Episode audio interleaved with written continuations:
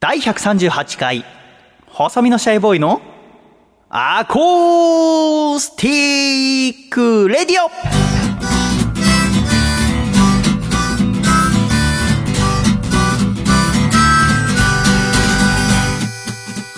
シャイ皆様ご無沙汰しております。細身のシャイボーイ佐藤孝義です。第138回、細身のシャイボーイのアコースティックレディオ。この番組は、東京都世田谷区三軒茶屋にあります私の自宅からお送りしてまいります。今週一緒にラジオを作ってくれるのはこの方です。どうも、アシスタントの楓です。よろしくお願いします。カイリさんどうぞよろしくお願いいたします。お願いします。まあ、あの、あー第138回、細身のシャイボーイのアコースティックラジオは、前回137回が元旦の配信でしたので、そうですね。うん新年2回目ということになりますが、しかし前回は収録したのは12月29日でしたので、こうして新年楓さんと会うのは今日が初めてそうですね。っていうことになりますね。だから明けましておめでとうございはい。おます。めでとうございます。ガラガラですけども、お風邪ですか？大丈夫ですか？大丈夫ですよ。やはりそはい。のお正月でね、うん。ご実家に戻られたりして体調崩される方っていうのは少なくないと思いますけど、あ楓さんははい。お正月はどうやってお迎えに、ーお正月は年末から父親の実家のある富山県にうん、行って、1日に帰ってきて、うん。そこからはずっとどこも出かけずっていう感じですけど。あそうでしたか、ご実家富山はい。なんか美味しいもの食べました？お寿司食べました。いいですな、うん。美味しかった。美味しいんですか？美味しいですね。何が一番美味しかったですか？あの、まあ、いろんなネタ食べましたけど、うんあんまり関東じゃ食べられないよって言われて、勧められて食べたのが、のどぐろうんのおお寿司。そう、んあの、生で乗ってて、私は食べたことないなそう、なんか生で食べるのが、あんまり関東とかだと出回ってなくて、そね。の取れるような場所でしか食べられないよって聞いて、うん。白身のお魚。白身で結構はいぽくっあて、そうなんだ。そうなんです。へえそれお寿司。お寿司でうん。食べました。富山っていうのはお父様のご実家そうです。ですか、うん。で親戚の方々と一緒に。はい。お寿司食べて。食べた。あいいわね、うん。食べた。食べた。バカみたいな言い方。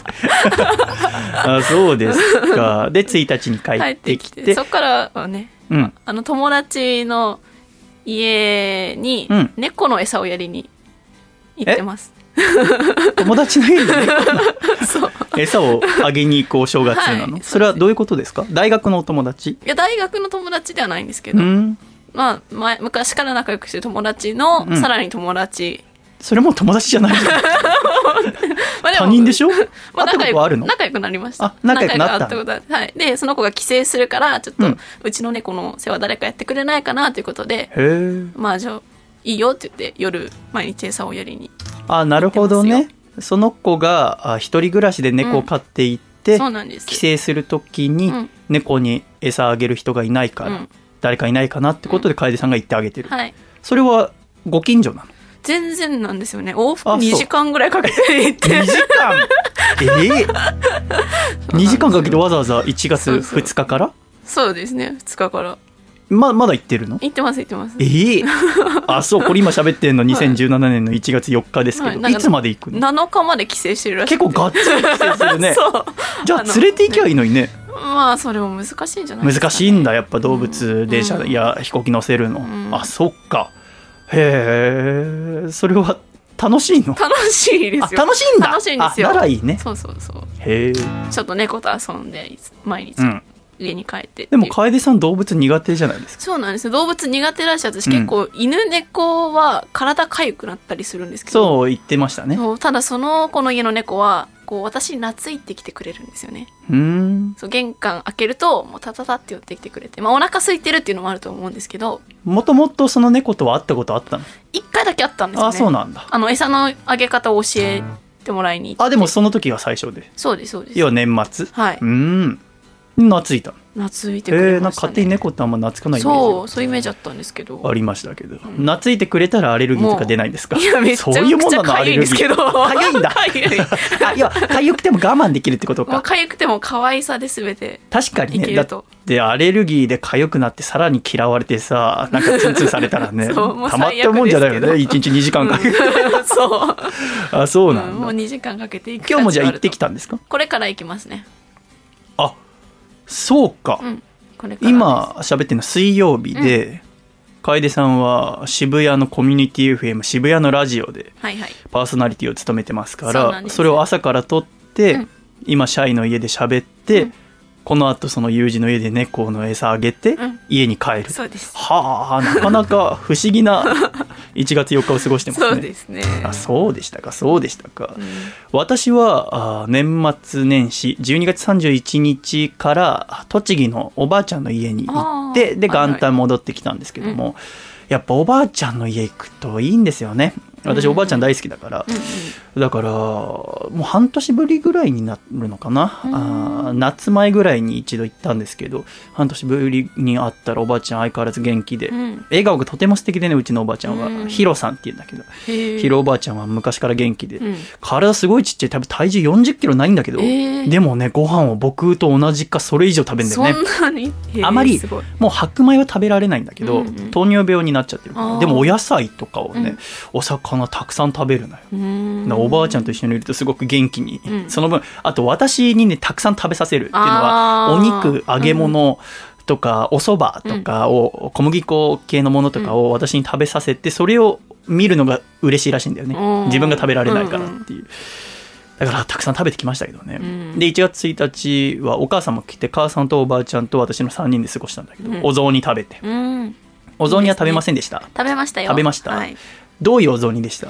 その富山の。はまあ普通じゃないですかね。お出汁があっうん。て、かまぼこが入ってて。かまぼこはかまぼこ私は入れないかな、富山は結構かまぼこが有名らしくてそうなんだ。昆布でくるくるって巻いてあるかまぼこなんですけどひょえ。ーこうナルトみたいな形、うん。渦巻きっぽくなってて、そのかまぼこが入っていてあとちょっとお野菜が入っていて、うん。でお餅入れたりなんかしてやっぱり白身魚が美味しいから、うん。かまぼことかだもんね、うん。特産になるんでしょうね。改めて思うとはい。お正月ってね日本人はきちっとするじゃないですか、うん。門松を立てたりとか、で親しい方お世話になった方に年賀状を送ったりとか、で朝起きたら「明けましておめでとうございます」って挨拶する、うん。おせち食べるとかあるのに、お雑煮ってなんで雑に煮るって書くんでしょうね。あー言われてみればそうですねなんでこんだけきっちりしてるのにあの食べ物だけ雑っていう字を使ったんでしょうね。予想ですけど、うん。おせちですごく豪華な料理を作って余っちゃった食材をこうもったいないからはあ食べきりましょうねっていう。そういうもんだったのかな。ないですかね、でお餅もね入れて、うん、あなんかいくら入ってたりするお家あるじゃないですか。あるよね、うん。あれ憧れる、うん。入れて見たことないなううちは、ちもないんですけど。そういうの見るとおせちっぽいなって思うんで、そうかおせちにもねいくらあるとこはあるもんね、うん。あそっかそっか。なんてお正月を過ごしましたが、うん。そして帰ってきてはい。2日3日と過ごす中で、3日の日にアコラジオールスターズの町あかりさんから連絡があって、うんうん。ご飯食べに行きましょうっていうお話だったので、うん。遠い、えー風の噂でほ町あかりがちょっと私に怒ってるって話を聞いたんですね。うほうほう。っていうのは、うん。私以前町あかりさんに曲を作ったんですよ。うん。その曲名が町あかりっていうんですね。うんうん。で何度か書きさせていただいてるんですけど私はあの歌がすごく好きで。うん。で曲紹介から曲まで全部好きなんですね。うん曲紹介で「街あかり」で「街あかり」っていうすごくこうなんて言うんですか、うんうん。にジャパニーズダジャレが入ってるわけじゃないですか、私はそれが大好きなんですけど街あかりはそれが許せないらしくて。私の名前をダジャレに使いやがってみたいなのをちょっと噂で聞いていたのでこれは私街に頭が上がりませんので怒らせたら今後ラジオで流せなくなっちゃうと思って。これちょっと接待しなきゃっていうことで。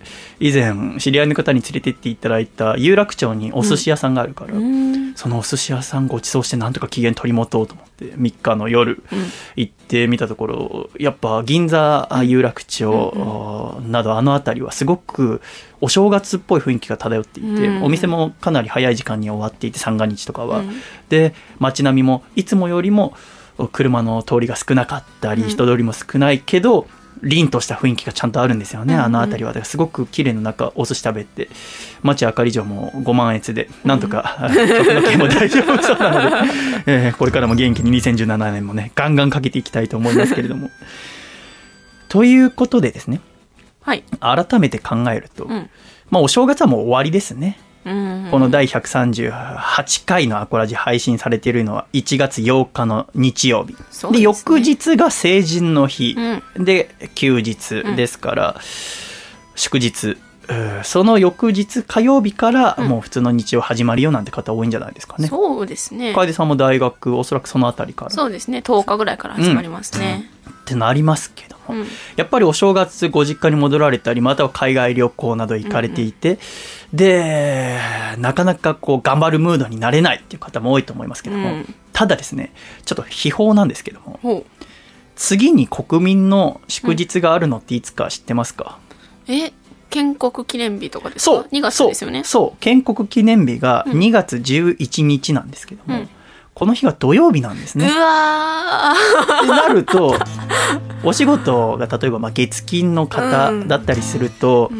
えー土曜日日曜お休みの方で、うん土曜日祝日でも振り替え休日にならないことが多いですね、うん、そうですね。なのでこれは困っちゃいますね、うん特にね、学生もね、みんよな、そうですよね。うん日曜じゃないと振り替えにはしてもらえませんからね。そうですよねってなるとその次の祝日は、うん。もう3月の20日。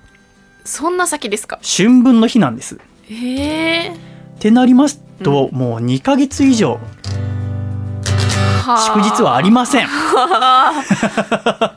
厳しいな。全然気づいてなかったでしょ？私もふとカレンダー調べたはいらそうで、でこの3月20日の月曜日の春分の日、うん。えーで要は3連休があるわけだけど、うんそう思うとちょっと元気が出ない方もいるんじゃないかなと、うん、それ言われちゃうとちょっと。でもやっぱ新しい年始まってうん。いろいろとねそれこそ新しいこと始めようなんて方も多いと思います、元気を出してほしい。うん。ということで、はい。今週はですねゲストの方をお迎えしてお送りしていこうと思います。うん。初めてアコラジに来ていただける方でございます。おその名も I am I という二人組のユニットです。ほこの I am I さんっていうのはですね、大阪出身の二人組なんですけども、う。うん。なんとですね伝説の盛り上げ師を目指しているユニットなんです。盛り上げ師ですか？そう盛り上げ師。盛り上げ師っていう職業聞いたことなかったでしょ、うん。このお二人は私が去年の10月か11月にライブでご一緒させていただいたことがあって、ただそのライブのイベントが朝の10時過ぎから夜の9時ぐらいまでやっているイベント、で私は夜7時ぐらいの出演だったんですね、うん。で「アイアムアイさんは朝一の出演だったの。うん。だから私は見ることができなかったんだけども、うんその日の出演者さん全部あらかじめえーいろんな動画とか見た時に、うん。あとても面白そうな方だなって私思っていたのよね、うん。で会いたいけど私その日の午前中は別の仕事があったのでうん。見ることができなくて、で私その日の夕方行ってリハーサルして本番夜歌ってで帰り自宅をしてたらとてもライブ良かったです。で話しかけてくれた2人組がいて、それがあやむ愛さんだった。あこの方たちがそうなんだと思ってうんうん。嬉しくて、でいつかぜひラジオをお呼びさせてくださいってその時約束して、ねそれが約3ヶ月越しぐらいで実ったわけでございますけど。というお二人をですねゲストに迎えて、ぜひその伝説の盛り上げ師を目指している二人の音楽パフォーマンスから元気をもらってですね、うんなんとか3月20日まで過ごしていただきたいですねと。いう思いなんですけども、ぜひ今回もよろしくお願いいたしますお願いします。新春シャイクイズほう。さて新春シャイクイズの時間がやってまいりました。楓さんが、はい。あれ曲じゃないの？って顔してますけど。ぜひですね、わシャイについてのクイズにお答えいただきたい。ほさあ楓さん。シャイが心から好きなもの2つあげるとしたら何でしょ二つ。う、うん、ラジオ。ラジオピンポン。もう一つ。グラビア。あ、すごい！すごい！さすがだね。やっぱりもう週に1回こうやって顔と顔を向き合わせていってはいはい。どうなんだろうね。もう1月10日で私28歳になりますけど28歳の男が好きなものを2つ挙げるとしてラジオとグラビア。中学生みたいな。中学生の時から変わってないんだよね。っていうのも、私はだからやっぱ中学校の頃からん。ラジオが好きででそこから高校に入って、そっからもう誰も女の子会話してくれなかった会話する人いなかったんだけど、おうそんな私にずっと元気をくれたのがグラビアアイドルの方々だったのよね。うん。グラビアアイドルの方々の笑顔を見るとすごく元気になれて、うん。で寂しい時はラジオを聞いて、うん。で勉強さえしていれば高校生活大学生活大学院の生活って全部うまくいったのよね。うんうん。だから私はその2つを心から大切にしているんですけどもね、うん楓さんははい。自分のパソコンって持ってますか、持ってますよ。それはどういうパソコンですか？ノートパソコンですね。うん。今日も持ち歩いてきましたけど、あ今も持ってらっしゃる持ってます持ってます。それはいつ買ったパソコンですか？大学に入った時ですね。というと3年前それぐらいいですね。にパソコンを買って、うん。それでレポートを作ったりしてますか、そうですね。データ容量はどのくらいですか？どれくらいなんだろう。ハードディスクが入ってるタイプですか？それともメモリーに全部保存するタイプわですか？かんない。わかんない？わかんない。信じられない。わかんない。あの USB は挿しますけどなんか挿してなくても保存は多分されてる、そうだよね。その保存をハードディスクにしてるんですか？それともこう記録要は SSID のようなこうメモリーが入ってるんですか？ちょっと何を言ってんのかわかんない。僕からすれば信じられないんですね。はあそんなことすら分かってないのは。でもおそらく女性の大半の方が楓ちゃんのような方だと思います。うーん。じゃないですかね。うん。私は初めて自分のパソコンを買ったのはうん。15歳高校1年生の時なんですね、私は理系の学校うん。東京工業大学附属科学技術高校っていううん。もう男ばっかりの一応共学なんだけども、うん。男ばっかりの学校に通っていたんですね、うん。でその学校入った時にびっくりしたのは、うんもう1年生入学した時点でうん。9割以上の生徒がもう自分のパソコンを持っていたんです。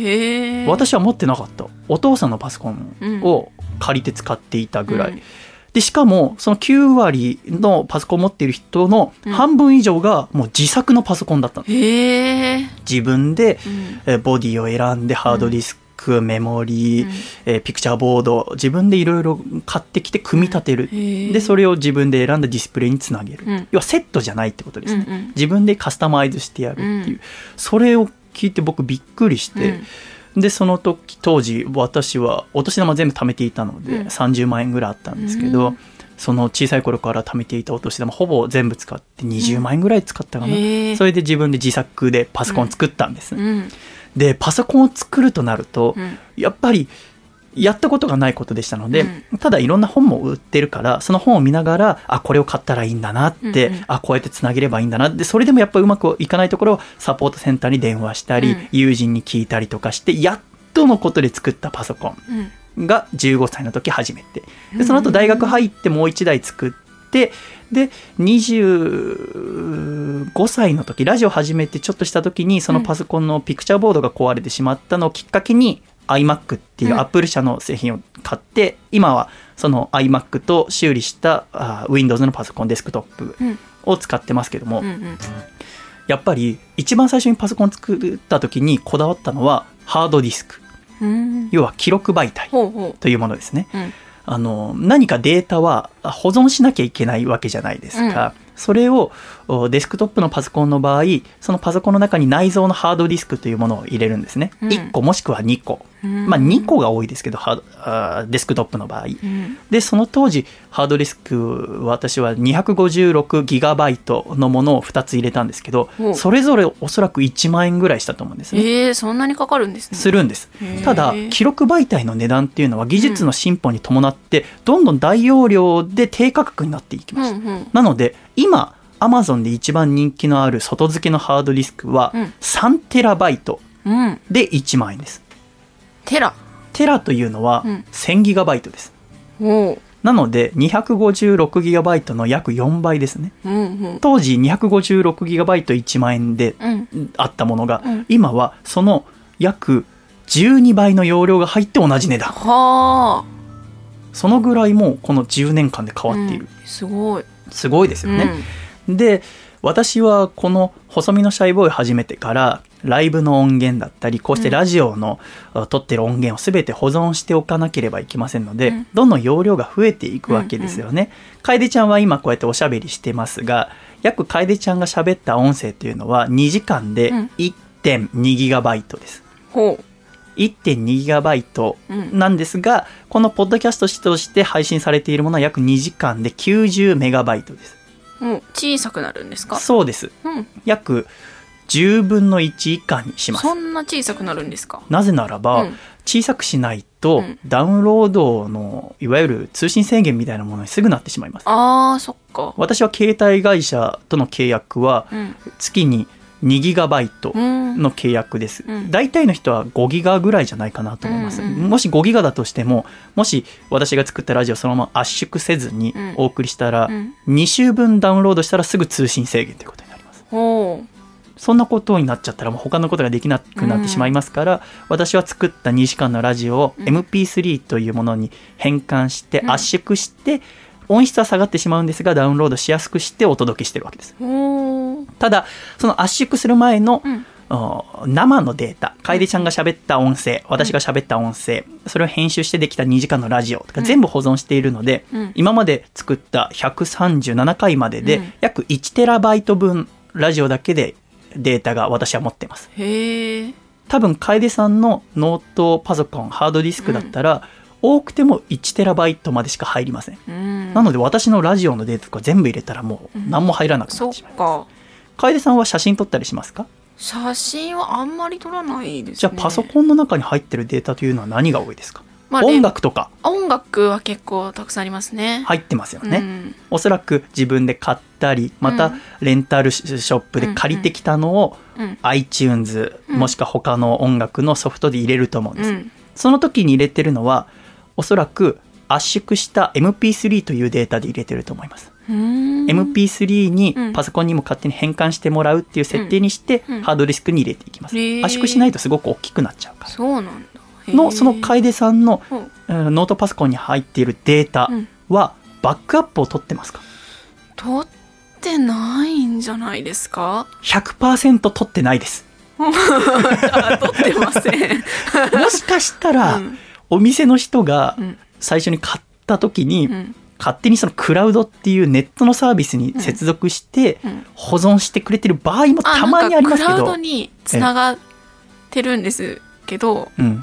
なんかよくわかんないから、楓さんは iPhone を使ってますね。iPhone 使ってます。でしたらもしかしたら iCloud というものにスマートフォンはそつながっているかもしれないです、そこに撮った写真とかを設定していれば、勝手に上がってますからもし楓さんがそれ携帯をなくしたとしても、うん。新しい iPhone を iCloud につなげば、うん。連絡表とか、うん。写真データとかを新しい iPhone に入れることもできます、うんうん。でもバックアップを取ってなきゃ無理です。なんですがおそらく楓さんのノートパソコンはバックアップを取ってないです。撮ってないみたいですね。取ってないと もしパソコンを壊してしまった際に、うん。全部消えてしまうんです。ほどうしますか？うでもそれなんか私パソコンの調子ちょっと悪くてはなので なんかなるべく大事なレポートとか、あうん。まあ、取っておきたいものとかは、USB とか SD に入れるようにはしてます、なるほど。それはいわゆるバックアップを取ってるという状態です。それはそういうことなんですね、うん。なるほど。じゃあしてます。取ってます。取ってますね、うん。ただまあ大事なデータうん。はそうやって取っておくもんですが、うん書類のデータとかはデータ容量があまり大きくありませんね、うんうん。まあ大きくても1メガバイトぐらいだと思います、ただ曲のデータなどはすごく大きいので、うんもしもバックアップを取っておきたいと思ったら USB じゃ容量が足りないんですね。曲はそうですよね。そうですよね、うん。ってなると何が必要になるかというと、うん。外付けのハードディスクというものが必要になってきます。なんか箱みたいなやつですか？そうです。ああはいはいはい。その箱にもポータブルハードディスクっていう持ち運びできるタイプ、ん。まあ、片手で持てるぐらいのものと、うんうん。大きいもうお弁当箱よりも大きいぐらいのもものの2種類があります。うん。まあ外にあのノートパソコン持ってって、うん。でその時ははハードディスクか外付けの持っていかずに家帰ってきて、そっちに保存するっていうやり方が一般的なノートの使い方だと思うんですけど私はノートパソコン持っていなくて、全部デスクトップなので外付けの3テラのハードディスクを使ってるんですね。ほうただハードディスクっていうのは消耗品なんです。へえっていうのを私15歳の時にたくさん聞いたんですね、うん。ハードディスクっていうのは使ってるうちにどんどんもうすり減っていくものだと考えた方がいいんです。うん。今な聞いたことあるのはハードディスクってこう、まあ、針でまあ簡単に言うとレコードみたいにな感じで読み取るんですけど、うんうん。あの精度っていうのはジャンボジェット機がうんこう山肌をうん1メーターぐらいの高さで飛ぶのと同じぐらいの精度だよって聞いたことあるんですよ。要は相当な精度が必要、うんうん。精密さが必要、あーはいはい。だからそれがおかしくなってしまうとすぐうん落ちてしまうっていうものなんですね。うん。だからそれは消耗品だから佐藤ずっとデータを一つのところに入れておくのは危険だよって言われて私は15歳の時から育ってきたんですね。うん。だから私が決めてるのは外付けのハードディスクは2年に一度変えるっていう。必ず。例えば今私が使ってる iMac という、まあ、アップル社の製品、まあ、パソコンではないんですけどね、これ、うん。まあ、パソコンって言ってしまいました。このパソコンの中には本体の中にハードディスクが入っている。1個。うん。1テラの。うん。うん。だけど私が持っている総容量は全部で4テラぐらいの容量がある。だからこの iMac の中には入れておけない全部を。うんだから外付けのところに入れておく。うん。だけどその外付けのものもいつかダメになってしまう。うん。だから2年に1回は新しいものを買うことにしてるんです。うん。で私はちょうど1年半前に3テラのものを買ったんです。うん。でそれもまたどんどんこう月日が増えてっていろんなライブをやったりラジオを撮ったりする間にうん。その1個外付けがあるだけじゃ足りなくなってきたんですね容なので私は4ヶ月前にうん。新しい3テラをもう1台買ったんです。ーうん。なので外付け2台。おお3テラと3テラ6テラ。すごい。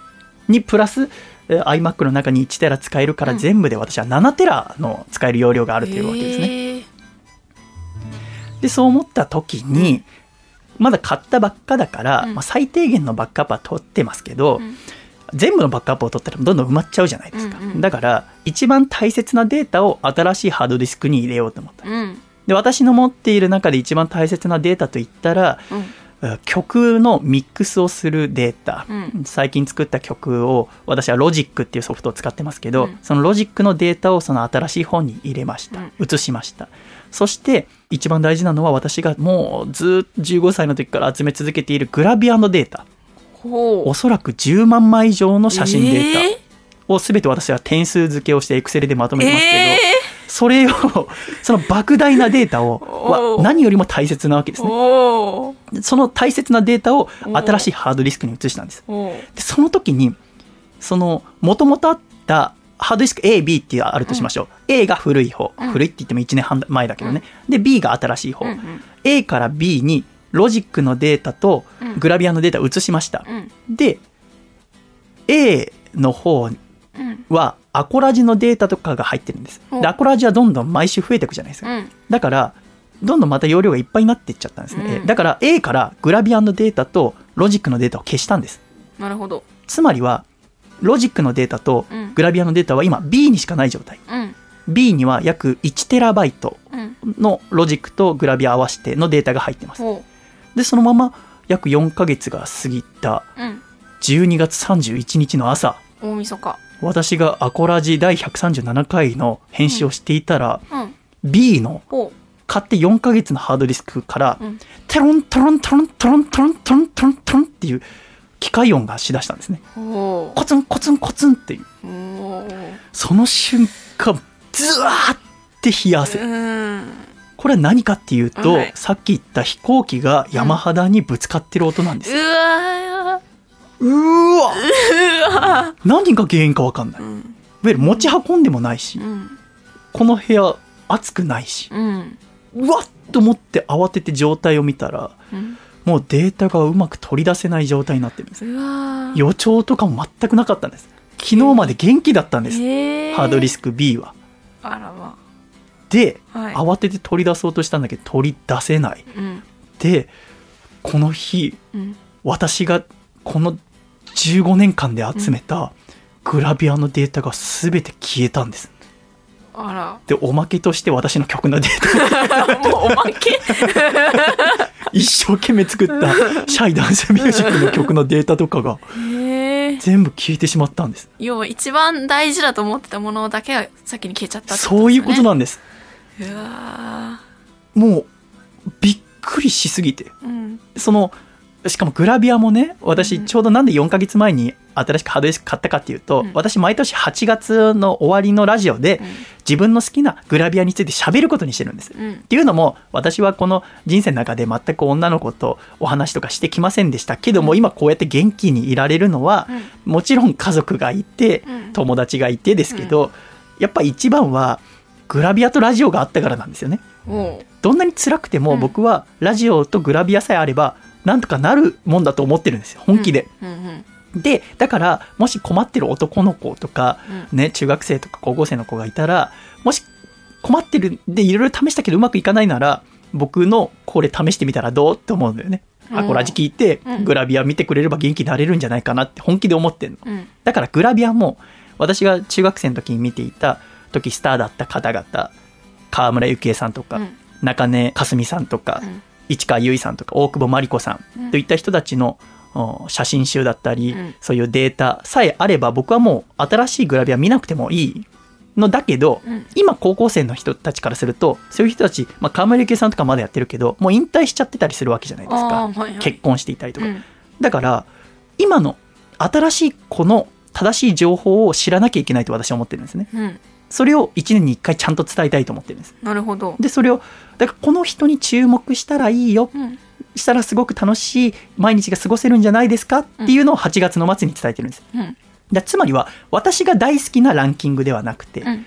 もしこれからあ見たら楽しいんじゃないかなと思う人のランキングをつけてる。ああなるほど。そう。だからあの8月の末に発表してからもういろんな人から電話かかってきて「お前どういうことだ」とうん。ね、レジェンド 熊田曜子が入ってないじゃないかとか いろんなことを言われました。ああのアイドルさんはどうしたんだとかグループアイドル入りすぎじゃないかとか、うん。それは私はグラビアを見る時に、特にいわゆるグループアイドルに興味全くないんですけど、うん。でもやっぱり週刊誌に出る機会が多い。だからうん。こういう子に注目すると楽しい機会が多いよっていうことでランキングを作ってるんですね。はいはい。なので私は今でもグラビアの雑誌をよく買うんです、ん。で買ってただ膨大な量あったじゃないですか、楓さんはその雑誌を見たことありますけども、うん。だんだん多すぎても保存ができなくなってきましたので、うん。うん私はそのグラビア全部バラバラにして本を、うん。それを一枚一枚スキャンしていったんです。約何千枚って書いて、えー。うん量を。で雑誌を全て処分したんです。うん。それも処分したくなかったけどしょうがないと思ううん。そして雑誌についてある DVD うんこう撮影風景などを録画したものなんですよね。付属としておまけについている DVD、うんあとはもうどっかにロケに行ったりとか、うん。そういう DVD も約300枚あったんですけどええ。それも全部ハードディスクの中に入れて、うん。ディスクは捨ててしまったんです。おわそれが2016年12月31日に全部消えてしまった。じゃあもう実物もないしデータもないってことですそうなん。じゃあもう本当にないんですね。もう僕はもう多分体重1週間前まで68キロあったけど今多分42キロぐらい。体の中の大事なものがなくなってしまったんです。でですねうん。ただ、うんうんそういう時のためにうん。データ復旧の業者さんがあるんです。壊れたハードディスクのデータ、うん。なんかうまく認識できなくなっちゃったよとかいろんな症状があるんですけど、でそこをいろいろ調べたりあと詳しい方に連絡して聞いてみたところ、うん。そういうものの、まあ、お金がもちろんかかるんですけど、うん。一番安くて3万9800円なんですね。結構かかりますね。そうなの。USB とかから復旧したりもそうなんですけど、うん。ただやっぱそういう業者の見ると、まあ、3万9800円になんとかしますよ一律料金で。うん。ただこういう症状のものはうちでは受付できません。の一番上に代表例としてあるのがハードディスクからコツンコツン音が鳴るのはダメですよ。ってもうダメですねじゃいわゆるそういう機械ので、ディスクから読み取ることはできるかもしれない、うん。いろんなソフトを使ってね、うん。だけどもう物理的にコツンコツンいっちゃってるともうダメなんですよ。ただ、うん。そのコツンコツン言ってても大丈夫かもしれませんっうんていう業者さんに相談してほう。見たところかかるお金が16万円。ええそそんなにかかるんですか？それは、うん。あのー入っている容量によるもんじゃなくて、うん。ディスク自体の容量によって代金が変わるんですね。うん。だから、私の3テラのハードディスクの中には1テラほどしかデータは入っていませんでした。うん。けども、3テラ分の料金がかかるんです。ああなるほどで、3テラっていうのはなかなか大きい容量であって、やっぱりそうすると15、6万円はかかるんじゃないか。まあ、ちゃんと調べないとまだわからないけども。うんっていうことを言われて、私は今までのそのグラビアの思い出を取り戻すために、じゃあ16万円を払うのか。試されてる感じが。ただ、払った瞬間にラジオがもう一回休止状態になる。大切なもの2つのうちのそう。片方を絶対に捨そうなんです。てなきゃい私けなはどちらかをい捨てなきゃいけないっていう、この、なんでしょう、この、ジレンマみたいなの。まあ、恋人を取るか親取るかみたいな、なんかその、っていう答えが出せないまま私は今こう喋ってるんです。うん。だから一言言いたいのは、うん。ぜひ皆さんバックアップを取ってください。うん。バックアップ取るのめんどくさいと思うかもしれませんけども、やっぱちゃんと取っておくべきです。スマートフォンにしろ、うんあお持ちのパソコンにしろ。うん特に男性の方だったら、あ撮ってる方多いと思うんですね。うん機械好きな方であればあるほど、うん写真とかよく扱う方ならば、絶対、うん、やっとくべきなんです。うん自動でバックアップ取ってくれるソフトなんて山ほどあるから。うんだけど、うん、僕がずっと懸念してたのは、例えばハードディスク2台持ちだったら、うんさらにデータをバックアップ取るためのハードディスクをと買わなきゃいけませんよね。私は3テラ2台使っててうん、もともと。う。ん。で、3テラ2台プラス、パソコン本体の1テラうん。のこと考えると、もう3台っあそっか。わなきゃ7テラ分もう一そう個そうそうそう。そうなきゃいけないってことですもんね。てなったら、これ相当な熱を発しますから、うん。もう、ほんとサウナみたいな温度になるんですよ、夏とか。へえで、しかも、熱あまり持つとハードディスクに良くないので、うん湿気とか。だからエアコンその分効かせなきゃいけないとか。だから、スーパーコンピューターのハードディスクとかある部屋は、本当に冷房でガンガン冷えてるんですね。それと同じ状態にしなきゃいけないとか、うんいろんなことを考えてて、うん私はそれがめんどくさいからうん、2年でうん取り替えることにしてたんです。あー2年なら平気だろうと。それで壊れるのってあんま聞いたことないって甘い考えだって今思う。うんもっとちゃんとやっとくべきだった。けど私はやらなかった。うんことによって私の中の大切なものを失ってしまった。はあこれだからね、本当にもうお願いしたいのは、うんもうその過信はやめてほしいって。ハードディスクもケチってないですよ。うんアマゾンで一番人気のあるやつを買ったんですよ。うん有名な。まあ2つね、ハードディスクメーカーってありますけど、そのうちの一番有名なやつを買ったんですけど、うんかといってメーカー保証とかありませんからね。あメーカーが保証してくれるのは、うん新品を送ってくれることはあるんです。1年以内である。でもデータの保証はないんです。それはもともと書いてあるんです。うんそれが分かっててみんなう買ってるんです。うんだから、ちゃんとバックアップ取んなきゃいけなかったんです。うんだから、さっき言った外付け倍の量買うの嫌だったら、うんクラウドと契約するべきなんです。約1テラで年間1万5千円ぐらい。っていうのがかかるわけですね。あうんって考えると3テラ分のバックアップを取るためには4万5千円払うわけです。うん年間です。うん10年間で45万。払うか否か。うん。その他にも、例えば DVD-R、またブルーレイディスクに焼くっていう手もあります。あでも、やっぱかさばっちゃったりとか、うんそっか。それディスクが嫌だから私はハードディスクに移したのに。うん。ていうことにもなりますわね。うん。だからあんまり楽しい話ではありませんけど、うん。もう本当に心からお願いしたいのは、本当に壊れるっていうハードディスク。だから本当にめんどくさいと思ってる方がいたら、うん。もう3テラうん。のものをまず買ってほしい1万円で。うん。で、うただ、まあ、恥ずかしい話だけども、例えば復旧するにしても、うん。だから16万円かけてやるにしても、うん。今本当に悩んでるんだけど、うん。そのデータを見られたくありませんよね。ああグラビアの綿密なデータが、歴史とか 確かに。それはあんまり見られたくないかもな。その中にはですよ、うん。私はグラビア好きな友人がいますから、うん。その友人と1年に1回会って、うん。あのビ、ビデオを回して、うん。この1年でのグラビアの展望とかを撮ったビデオメッセージみたいな 1時間分くらいのやつを毎年その総集編として撮っておくんですね。そういうの見られたくないですよね。それはちょっと確かに恥ずかしいならばバックアップを取っておくべきなんです。確かにそうですねぜひバックアップ取ってほしい。うんそれだけちょっとお伝えしたいっていううんところでございました。長々失礼しました。ありがとうございまし 疲れてますけども 今回はコラジア録音 2days でございます。2days ですかね元気にお送りしてまいりたいと思います。では今週の1曲目お聴きください。街明かりで。街明かり。街明かりが灯る頃あなたの目を見てこういうの桜の似合わぬ恋をした私の気持ちに気づいてとああ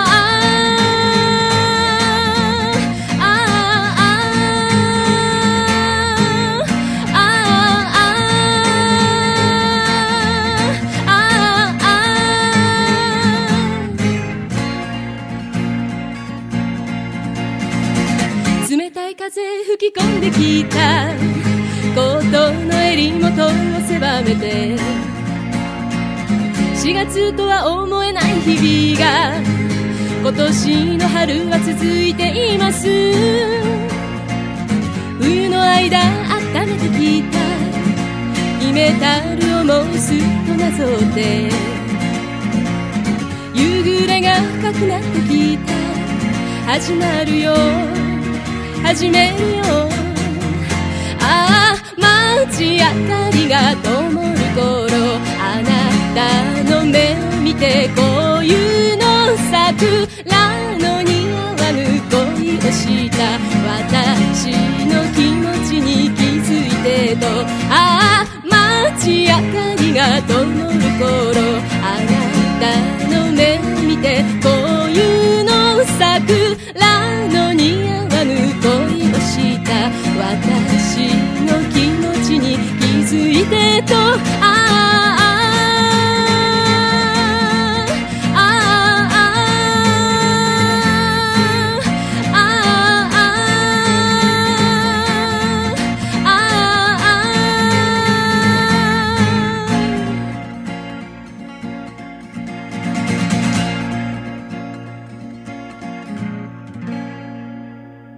ありがとうございました。町あかりさんで町あかりお聴きいただきました。では、ジングル愛知県ラジオネーム内藤隼人さんからいただいた細身のシャイボーイがお父さんと仲直りするホウホウお父さんおみくじに素敵な出会いありって書いてあるからって神社の可愛い巫女さんをガン見するのはやめておくれよ。せーの。細身のシャイボーイのアコースティックレディオ。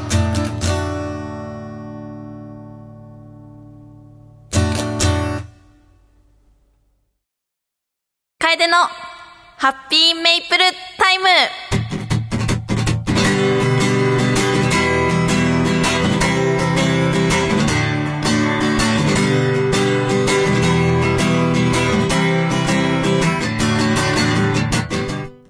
まあシャイさんのこの寂しい話の後に。もうその話はしなくていい。するのはあれなんですけど、まあせっかくお正月だったということですね。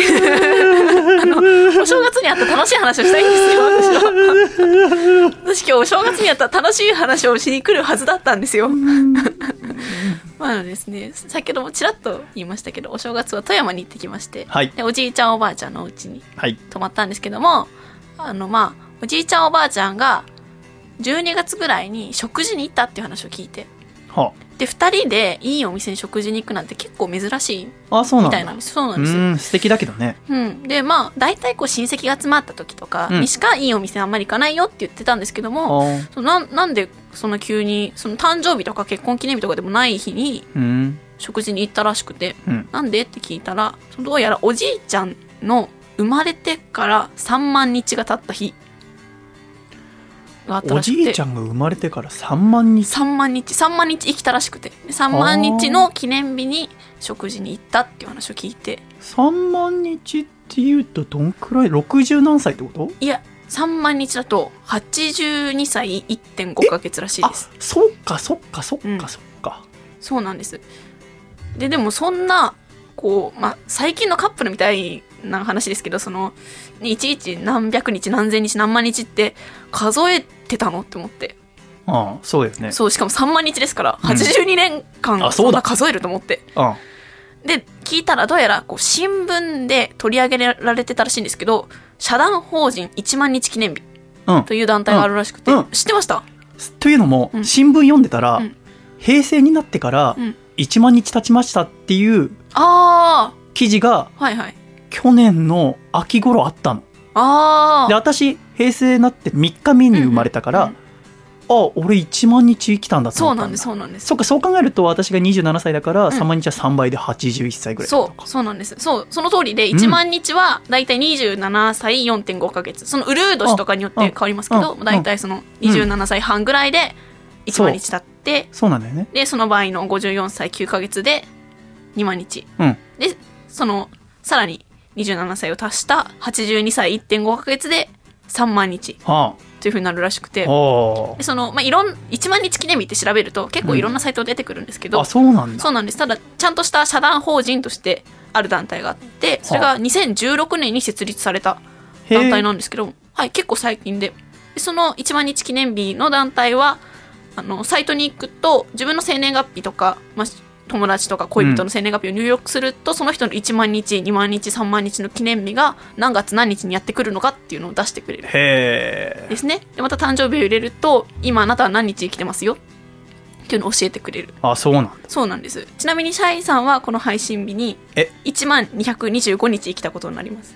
でしょ、まあ、でしょってのも じゃあ秋じゃないか秋じゃない。ね多分じゃあ梅雨ぐらいだったのかな。そうですねそれぐらいだったかもしれません、ね、新聞読んだの。あそうだったんうだ、そうなんです。で、まあ、この社団法人1万日記念日というのは、うん。1万日っていうのをきっかけに何かに挑戦したりとか何かを始めるっていうものにしてほしいなっていう目的で設立されてるらしくて、まあ例えば1万日記念日に初めて両親に食事をご馳走してみようとかあとはああ1万日記念日に恋人にプロポーズをしようみたいなのを、まあどうですか？そういうことをやってみてはどうですか？っていう提案をしている団体なんですけども。へえ1年前に聞きたかったな。そう。シャリさんはちょっとね あのなんか年思い出して、うん。あ今年じゃないと思ったらそうそう。1年経っちゃったんですそうそうなのよね。でも私と笠倉さんはこれからなんですね。笠倉笠さん倉さんなんてあと2ね年後ぐらいですかね。うん、うん、結構近いですよね、うん。私もあと6年後？5年後？うん。ぐらいに1万日なので、そっか。そうなんでそう考えると1万日生きるってなかなか想像がつかないというかそれこそちっちゃい時なんかうん。で1万なんて数えられないような数だと思ってましたから、はあ。その日数自分が生きるっていうふうに思うとなかなかなかなかすごいなって思いますしあそうか。そう3万日生きたおじいちゃんっていうのもそっか。そう。3万日って3聞くとちょっとねすごいね。そう、うん。まだおじいちゃん仕事もしているのであそうなんだ。そうなんですよ。もうすぐ辞めちゃうらしいんですけど、何のお仕事されてるなんか工業製品を作ってるメーカーで工場で働いてるの？多分そうですね。作業着着てるあそうじゃあ町工場みたいなところで、うんうん。ほそうなんです。でまあその新年も明けて結構1年っていう単位で目標立てることって多いじゃないですか。ね。今年これ頑張ろうとか今年はこれをできるようにしようっていうふうに考えることって多いですけど、まあ、なかなか1年で達成できることって限られてて割と私なんかは目標立てても大体なんか夏頃には忘れてて年が終わる頃にはあ達成できてなかったなって思っちゃうことが多いんですけどこう1万日っていうう 一回思ったら直せば。まあそれは私の性格の問題もあるんでしょうけど、まあいいや。だらしないっていう、ただこの1万日っていう長いスパンで考えたら、うん。本当にたくさんのことができるじゃないですか、そうだね。27年間ですからまあそのそれこそちっちゃかった子が親になってるかもしれないしそうよで54歳の時は孫ができてるかもしれないし、うんそうだね。そうって考えると本当になんか一つの人生まではいかないですけど、まあかなり長いスパンで例えば、まあ、次の1万日までには結婚してたいなとかこういう仕事ができてたらいいなっていう大きい目標を立てられるスパンなんじゃないかなっていうふうに思いましてちょっと自分の誕生日とか、まあ、家族とか知ってる人の誕生日を1万日で調べてちょっとそういう何かのきっかけにしたら面白いんじゃないかなというふうにこのお正月ちょっと思いました。そうですね、そうですね。うん、うん、シャイさん1万日で過ぎてしまいましたけどうん。次の1万日何したいですか？54歳の時のこと言ってるってうん。こと、54歳9ヶ月、54歳9ヶ月か。だから私はその27 27歳の時その1万日になるっていうのは、要は新聞であそっか。平成からなってから1万日経ちましたっていう記事を読んだから、うん。要はその3日後に1万日を迎えるんだなって思ったのねうん。私が生まれてから、うん。その時に思ったのはおーそっかラジオ今やってるなと思ったんだよね、うん。でまあ1万まあその時2万日のことあんま考えてなかったけど、うん今思えばだから1万日の時それやってたからうん。2万日の時もやれてたらいいですよね、うん。3万日の時もできてたらいいし。そうですね。で4万日の時にもね自分の作ったラジオが残ってたら素敵ですよね、うっんていう思いはあるんですけれども、うんやっぱり、うん本当にこの15歳からの12年間、うん。大切に集めてきたデータだから このままほっといていいのかっていうことは本当に思ってる。うんでもですよね。もうもうと思ったけど まあ強く気持ち持ちたいと思います。そうですね。えー、ちょっと2万日が楽しみになってまいりました、うん。かえりちゃんも頑張りま1万日に向けて頑張ってください。頑張りたいと思いますよ。ということで楓さん今週ありがとうございました。ありがとうございました。ここで楓さんはお別れということそしてこの次コマーシャルお聞きいただきますけど、うん。コマーシャルジングルを開けたら「アイアムアイさん。おお登場になると思いますのでお楽しみ、うんということで楓さん今週最後の一言お願いいたします。明けましておめでとうございます。おめでとうございます。楓さんありがとうござありがとういましたございました。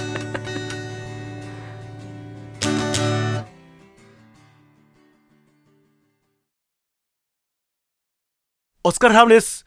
プロレスラーの坂戸です。私が所属いたします、プロレスリングバサラの興行予定をお伝えします。1月8日、大阪大淀コミュニティセンター。1月20日、埼玉わらびレッスル武道館。2月5日、東京王子ベースメントモンスター。そして、4月29日にはバサラ2度目の後楽園ホール大会が決定しております。皆様のお越しを、お待ちしております。バサって、バサバサバサバサバサりまくる、バサりまくる、バサりまくる、バサラ、バサラ、バサラ、バサラ、バサラ、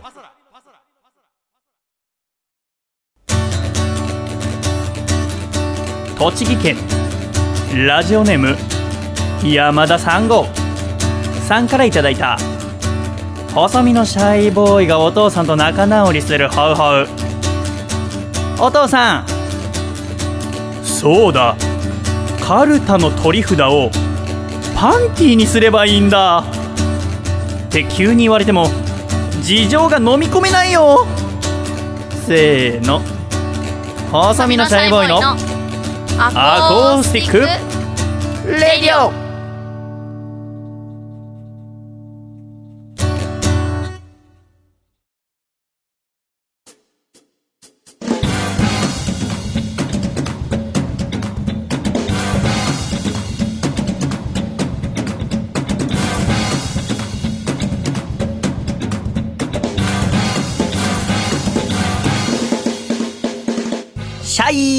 ということで笠倉くん。はい。明けましておめでとうございます。明けましておめでとうございます。今年もよろしくお願いいたします。よろしくお願いいたします。年末年始はどちらで？年末年始は大阪に帰っておりました。ああそうでしたか、楽しい年末年始過ごしましたか、はい。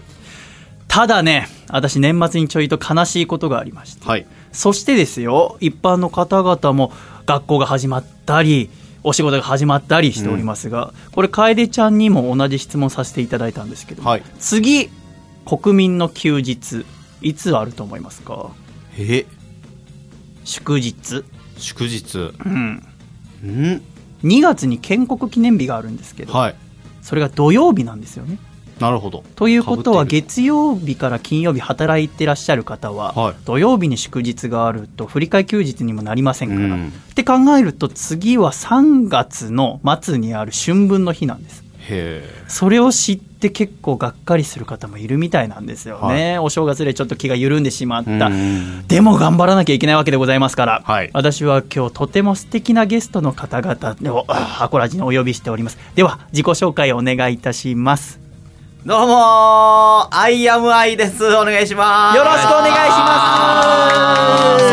ます。ということで本日はですね伝説の盛り上げ師を目指すお二人のユニット IAMI のお二人にお越しいただきましたではまずキマス様自己紹介お願いいたしますえっと、ギターを持ってる方の、えー、キムアスでございます。お願いします。よろしくお願いいたしますお願いしますそして、えー、私がですね、えー、井上メテオと申します。皆さん、えー、聞いてる方、一緒にやりますよ。せーの、メテオありがとうございます。す。すごい。招き猫のようにね、左手を動かしていただきまます。隕石降らしてるイメージ。あ、そうですはい、やってはあります。メテオ隕石それにしては、まあまあちっちゃなスナップでしたけど。ということで、本日は I am I のお二人と一緒にラジオをお送りしていきたいと思います。改めましてよろしくお願いいたしおます。願いいたします。I am I のお二人とは、私が去年の11月頃でしたか、渋谷のイベントでご一緒させていただいて、ただ、I am I のお二人がすごく出番が早くて、はい。で、私の出番が遅くて、で、私が行った時にはもう出番を終えられていそうなんですよね。たんですよね。はい。で、私がライブ終わった時に話しかけてくださって、お話しさせていただいたのが初めてでしたよね。そうですね。そう。で、私あの時のことずっと謝らなければいけないなと思っていて。あの時私すごくお腹がずっと痛くて。で、朝から、あーその前日に食べたものがなんか悪かったのか分かりませんけど、もともとお腹が弱くてですね、で、ちょっと気を抜くとすぐお腹が痛くなってしまうっていう時だったので、だからライブが終わって、ライブ中はこうね、気が張ってますので大丈夫だったんですけど、ライブ終わると楽しいので、すぐお腹痛くなってしまう。だから私は注意して眉間にしわ寄せてずっといたんですね。そこにお話を 声かけてくださったので、ちょっと私、感じ悪かったんじゃないかなと思って、それをずっと気にしていたんですよね。あ、すごい、そんなことないですよ、言ってくれないっていう、やっぱりちょっとあれでしたか。申し訳なかった。まあ、そうやあな。ねしゃあないわな。本当ですか。あそうでしたか。そう、でも私は、あの、その後、お二人のツイッターだったりとか、、あはいろいろなライブの演奏の様子、はい動画あーなど見させていただいて、あ、これはすごいなと思って。ああ、嬉しい。何よりもやっぱりその伝説の盛り上げ師っていうところが、やっぱりお二人の目指すところは、その、お二人は大阪出身なんですよね？大阪で、す、大阪はい。です。で、井上さんはもう8年前ぐらいに上京されていて、いやあ僕が井上さんがはい1年前だ。はい去年の4月。去年の12月なので。あ去年の12え月去年の12月やんね。一昨年の12月です。そうあもう難しいね。でもなんかニュアンスで伝わってください本当に。なんで この感じで話すと、2016年に収録してるんじゃないかと思われるかもしれませんけど、もうしっかり正月終わりいや覚えております。明けおめはい明けおめあ明けおめでございます。ことよろでございます。生まれて初めて言いました井上さんは2016年、2015年の12月に上京されて、キムアスさん、ギターボーカルのキムアスさんが僕は2009年とかですね。2009年。はい。で、お二人は中学高校の同級生なんですよね。そうです。はい。なんでその二人がこうして、去年の10月に結成されたんですよね、アイアムアイは。そうゴロ。そうですね。本格的に活動させたのがはいってことです。じゃあ、私がお会いしたのは、もう本格的に活動し始めて1ヶ月ぐらいの時ってことですよね。そうですね。ほんまに。ペペです。はい。なんでそういうの活動しようと思ったんですか？えもともと高校の時にこの「IAMI」のその地盤みたいなのが元となる。そうです。高1の時にクラス一緒やって、その時になんかいろいろちまちまちまちまもの書いたりしてたんですけどそれをなんかもう一回やりたいなっていうのが。あ、じゃあもう高校1年生の時から仲が良かったんですか？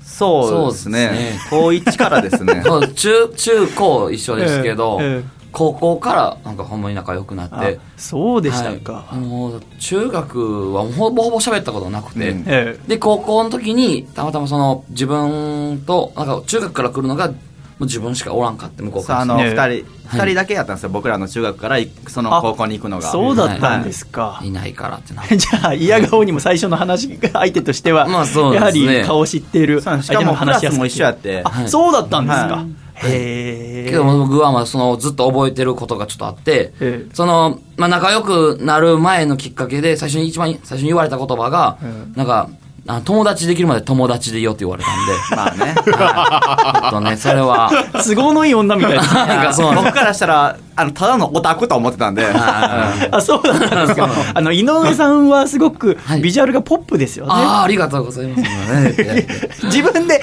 もしまだ井上さんの見た目を知らない方に自分で伝えるとしたらどうお伝えすればよろしいですかね、まず髪型はなんておっしゃったらいいのでしょう これねは何でしょうかね。あのツーブロックといえばツーブロックですわかりませんけどものは言いようということになりますけども。何でしょうね、これ。なんか、なんかでも、チュッパチャップスを開けて、まだ舐めてない分、なんかこう色違うやつの、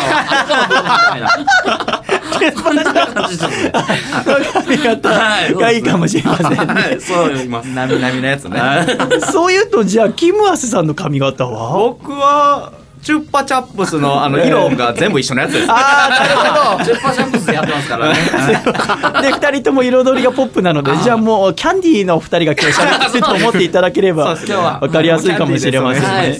じゃあ中学高校の同級生で高校から仲良くなった二人でもともと井上さんはその上京する前は何を大阪でなされてたんですか？状況を、一応お笑いをしてましたね。はい。そうだったんではい、大すね。阪でずっとお笑いやって、東京来てからもやってたんですけど、えまあでも、いろいろとあって、ええこの形を完全にやろうと。今「アイアムアイでは、井上さんが歌とパフォーマンスいや、はい。えっと、キムアスがはい歌と、ギターですよね。そう歌あ、そうか、メテちゃんも歌うんか、一応。そう、あれ、まあ。なんとおっしゃったらいいんですか,、そっか。なんか一応じゃあ、ボーカルっていう点ではキムアスさんになるんですね。そうです、はい。なんか、僕が基本的に、あキムアスが基本的に歌って、メテちゃんが、ええ。なんか盛り上げしので、す。なんか煽りみたいな。はい。はあ。だから、なんかその、想像しやすい、なんか言い方がわかんないですけど、え。なんかめちゃめちゃ薄汚れたええライブハウスに入ったら、はなんか一人の人が歌とこうギターこうやってこうバーってややってる中に、おっさんが紛れ込んできて、うわーっつって暴れてる感じですね、僕は。それが井上さんの。そんなん伝説作られへん。暴れてるおっさんですね。なるほど。じゃあ、歌とかそういう基盤はキムアスさんがいて、そこにはい井上さん加わることによってさらなるパワーアップをっていうことですね。そうなるほど、なるほど。じゃあ、ライブ中、えーパフォーマンス中は、お二人はあまり会話はしないわけですね？うーん、うーん。するなそれはするねそれはじゃあするんですね。なるほど、なるほど。お二人は今お住まいはどちらになるんですか？今、えっと、高円寺に高円寺住んでまして。それ一緒に住まれてるんですか、一緒で。そうですはい。それはす、もう、井上さんが上京してきた時に、もうすぐ同棲ということになったの。同棲って言うないんか。そう、なんかあ同居？のー、同居してますね。喧嘩とかしないんですか？喧嘩を。全然せえへんうんな。あ、本当ですか？はいあいいですね。へなんかえ。僕が、基本的にメテちゃんにはい、全部悪いこと言うっていう形をとってますね。悪いことっていうのは何ですか？洗い物せえとか。そうなんですよ。そう。じゃあ、もし男と女だったら、どっちかというと、ゆきまさんの方が男の主導権握ってる感じなんですか？そうですかね、多分。えはい。僕は洗い物する、洗い物するロボットなんで。ロボット。ーメテちゃんが すごくいい女に見えてる。何でもね男立て。るタイプの女性に見えてきましたけど。じゃあ2人でじゃあ暮らしながらそうですね。今はもうライブハウスだったりとかまたあと路上でもよくパフォーマンスされてますよね。それはじゃあ高円寺とか高円寺とか。秋葉原でもされてますよねそうですね、秋葉原もやりました。それはなぜ高円寺秋葉原なんですか？なんか、まず高円寺はまあお住まいのところってあるじゃないですか、はい秋葉原がうん。一回なんか上野で路上ライブした時には1曲目にめっちゃ怒られて 歩いて秋葉まで行ってええあここでできんなって言ってやったんですよ。あ秋葉原平気だったんですか？そうなんですよ平気で結構いろんな人が見てくれて、ええあここいい場所やなっていうので。あそうですか。お二人はやっぱりそのパフォーマンスする場所としたらライブハウスがメインってわけじゃないじゃないですか。もうどこでもその盛り上げられる場所があったら行きますよっていうのをはい。いつもライブ路上パフォーマンスするときにボードがあってそこにツイッターのアカウントとこの間見たのはお母様のお名前2人とも書かれてませんでした。そうなんです。そうですね、はい。ちょっと。お母様のお名前はそれぞれ何なんですか？えーメテちゃんの方のお母さんが？は、律子ですね。律子さん、はい。でキムアスさんは？宮古です。宮子、でシャイのお母さんがスミ子ですのでこうつながりです。来ました来ました来ました。こちらのお母さんは？かよです。あーお帰りください。今日は母さんに子がついてる人じゃないと喋っちゃダメなんです。それくくりだったんですありだった。やっぱりねお母さんに子がついてるといいですよね。そうですね、やっぱり。お母さんのことなんて呼んでますか？おかんあ本当ですか、はい。えー意外と強くいきますね、はい強くね。普段キマさんから言われてる分。に行きますね。あそうですはい。キマさんはなんて呼ばれてます？僕、宮ちゃんって呼んでます。あすごい。そんなそ仲のいい、はい。私はお母さんって呼ばれてますあー、一番。シンプルやった。はい。お母さんと仲いいですか、なんかいいです。あそうですかはい、もう、友達みたいな。あじゃあもうお二あの、人ともです、ね、枕元におかんのポスター貼ってますもん。どういうことですか？今家に、はい、貼ってます。まず、おかんにポスターがあるのがびっくり。どういうことですか？ピースしてるおかんが。はい。印刷してね。はい。やってきてねあったんで、画像に。うちのおかんも、おかんって言っちゃった、お母さんもはい、なんかちょっと年々進化してて、もともと口下手で、自分でもおしゃべりが得意じゃないのを自覚してるお母さんなんですね。ただ、喋るのは好きなんですよ。はいだから、私がなんか本とか読んでると、相づちとか打たなくていいから、話聞いてくれっていうような人だったんですね。だからリビングとかで私が本とか食事してたら、勝手に喋ってるっていう。で、私が頭の CPU5% ぐらい使って聞くぐらいの お母さんだったんですけど、この年末年始私お母さんの実家の栃木に帰っていて、で、帰り、湘南新宿ラインで東京まで一緒にグリーン車で帰ってくるときに、隣でそれが発動して、私ずっと歴史小説読んでて、で、ちょっと高吉聞いてほしいんだけどね、私あの、仲良くなった、26歳ぐらいの女性がいるらしいんですよ。それまあお仕事関係で知り合ったシングルマザーの人なんですね。で、まあ過去にその女性と私をお見合いさせようとしたことがあるんだけど、そので私もなんかちょっと親近感のあるその女性。で、えいつも渋谷で働いてらっしゃる。で、もう年末年始が、あー渋谷のデパートで働いてるんだけど、保育園がやってないんだろうね。うん。だけど身寄りもないっていう時にその娘さんがノロにかかっちゃった。で大変だとお腹下して嘔吐もしてしまう。だけど仕事には絶対行かなきゃいけないっていうことでうちのお母さんを頼ってくれてその26歳の女性を働きに行ってその間うちの母さんがその人の家行って預かる。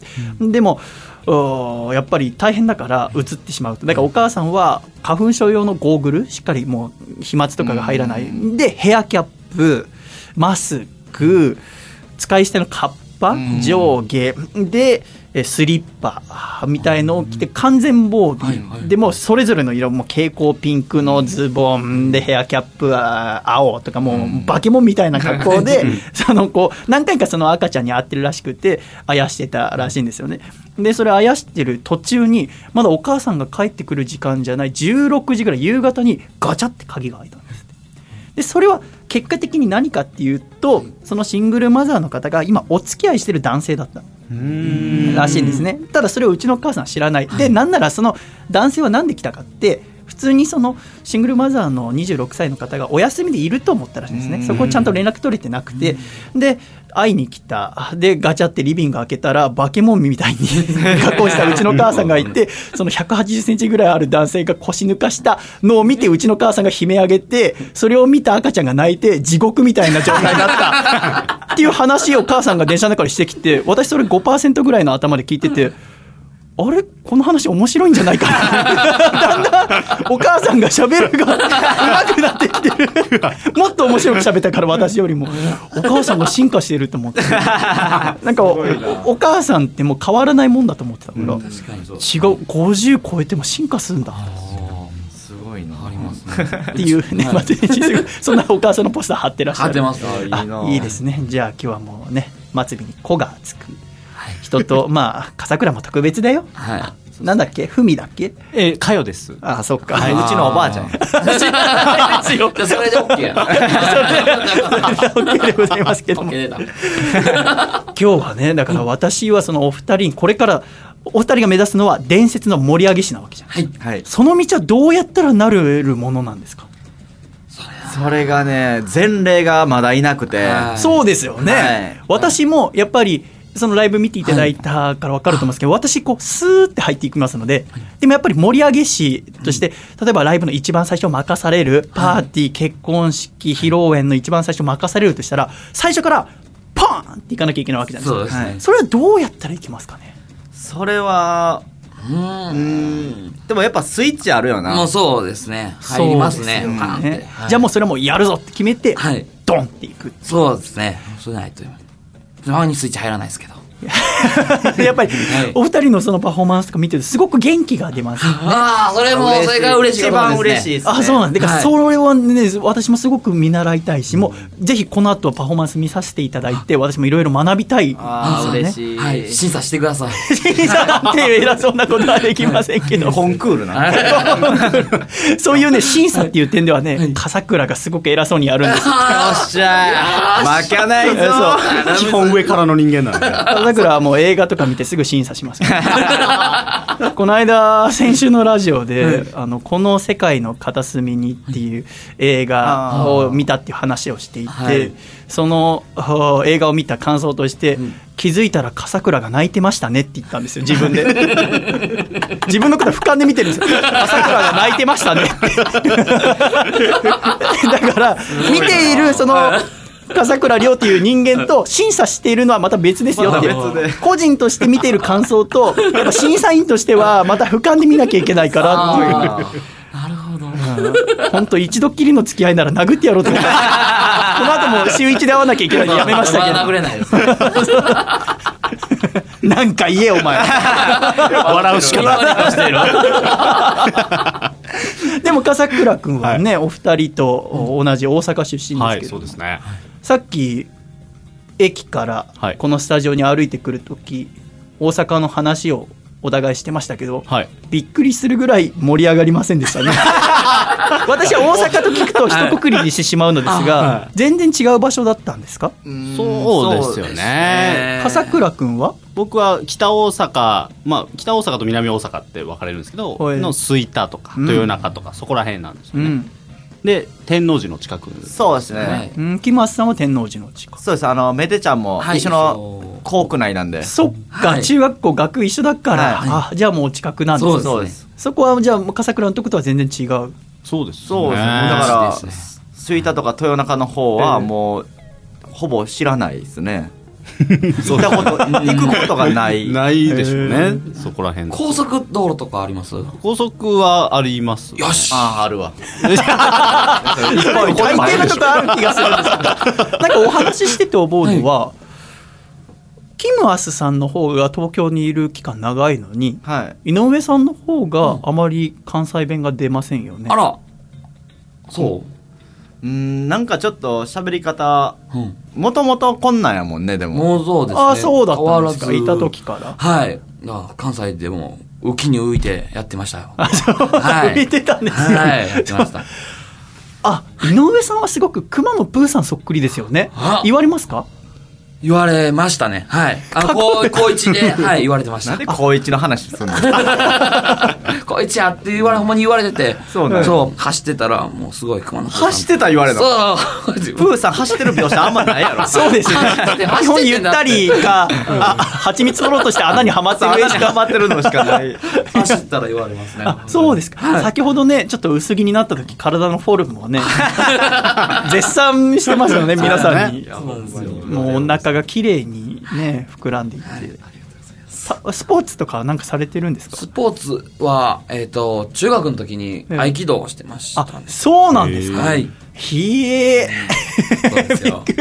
全然面影を残さずに 成人されたんですね、はい、もう500円を払ってええ試験受けるんですけど、もうその500円を、なんか、その、中学の部活でやってたんですけど、で、500円払ったら、こう、試験受けれて、でも、500円払ったら、結局はね、あのー合格するんですよ。どんな技やっても。へえなんかその、6 5級の時の試験受けたのに、6級の技やって、はい受かったんですよ。だから、それはなんで6級の技やったんですか？それはちょっと反抗心ですか？いや、違う、そそれはもうそんな、そんなことないですよ。6級の技やっても受からせんだろ、お前らはよ。いやいやいやいやいやおざなりなんだろいやいやいやいやいやいやそうそうこの試験料の500円を支払うために母親がどんだけ働いてくれたか。ほら、6級の技受かった、ほらな、みたいな。やめてやんよ かっこええな、そうなったらな。かっこいい。2級でやめましたから、だから僕。あ、そうだ。惜しいやん。なんで初段まで行かなかったいや、持って欲しかったいや、わ。持たないですよ。あ、でも合気道されてたんですねはい、そうなんですよ。あ、そうでしたか。その当時のことも、じゃあ、もう、キマさんは知ってらっしゃるわけ僕は合気道部入ってたんですけど、あ、じ一応。ゃあ、ご一緒だった。はい、でも僕、中1の夏休みで辞めて、まあまあ早いみそうなんですよ。たいです、ね。中1の最初から入ってたんですけど、ほんで、その時は一緒やって、ええそうですね。で、あのー、救急受かって、僕、その入った理由が、学校の格闘技の部活が合気道しかなくて、はあ、なるほど。僕柔道とかなかったそうなんですよ。なくて、全部合気道うん。を、その、ど道場は。使ってて、格技場。で、なんか、僕入った理由が、卒業アルバムでかっこいい服で写りたいからって言って入ったんですけど、はなんか柔道着って初めて着るんで、ええあそれめっちゃかっこいいなと思って入ったんですけど、これ3年続けるの嫌と思ってやめました。あ。合気道部。合気道って、そんな力を入れずに相手を倒すっていうそうですね。相手の力を利用して倒すみたいな。それの何が、キマさんは嫌だったんですか？なんか受け身の授業が多くて、えなんかあの、前受け身ってバーンって前に倒れるやつあるんですけど、はあれが痛くて 嫌で。あれ痛かったやろ？いや、痛い痛い痛い。でもおそらく柔道とかでもね、受け身はやるわけですもんね。そう、なんか柔道とかやと、なんかかっこいい投げ技とかあるんですけど、ええ相手の力使ってこかすっていうのはちょっとね、あんまり自分には合わなかったですね。あ、そうでしたか。はい合気道の技でこう、相手の足持ってそのままこかすっていうだけの技あるよ。あるやん。そうやねん。なんでもないもんな、それ。そあれは武道なんか。なんなんか分かれへんそうでしたか？でもそのパフォーマンスの時に歌を歌われるキマさんはもちろんですけど、メテオさんもものすごく大きな声を出されるじゃないですそうか。なんですよ。あれはどうやって身につけたんですか？どうやって、生まれつき大きかったんですか？そうですね、そっちに。そうだったんですか？はい、声大きくて。そうなんですよ。声が大きいのはいいですもんね、元気で。あでも夜行バス乗るときはもう地獄ですね。どういうことですか？夜行バスでやっぱりひそひそ話してるんですけど、もうええ自分のひそひそはひそひそじゃないらしくて、めちゃめちゃでかくて。はい結構怒ることありますね。あそうですか。そうですか。そうなんですよ。だから、それは嫌ですね。微調整が難しいけれどもっていうは難点はありながら、ねはいパフォーマンスにおいてはね、はい特に路上だってそれこそお二人は伝説の盛り上げ師を目指してるってわけですからもしかしたらマイクとかスピーカーがない場所でやる機会もあるかもしれませんよね。そっちの方がやりやすいですね。はい。あそうなんですか、はそうですね。あなるほどじゃあマイクがここだとか縛られなくて済むからってことですね。そうですね。もう、好きなとこ行けますんで。なるほどね、はいまあこの後のパフォーマンスはマイクに向かってやっていただくことにありがとうございます。マイクも好きなんです。マイクも好きマイク向かうぞ、マイクに。ありがとうございます。では、いよいよ笠倉。一度ジングルを聞いていただいて、アイアムアイのお二人のパフォーマンスをお聞きいただきたいと思います。では、じゃあ、メテちゃん、大きな声で、ジングルと言ってください。じゃあ、皆さん、一緒に言いましょう。いきますよ。ジングどのタイミングで言うの？みんなは。ル後について。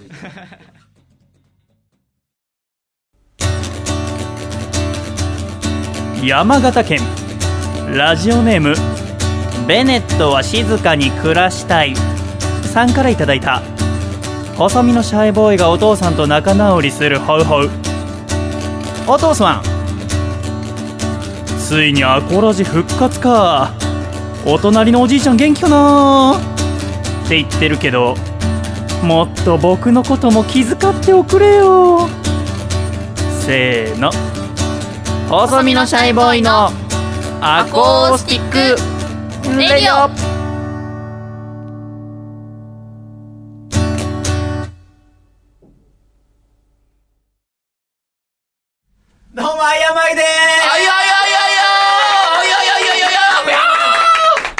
俺たちいつでも神様信じてる。俺たちいつでも神様信じてる。皆さんも一緒に言いましょう。よ。俺たちいつでも神様信じてる。もっとできるできるできる俺たちいつでも神様信じてる。ううううううう爆裂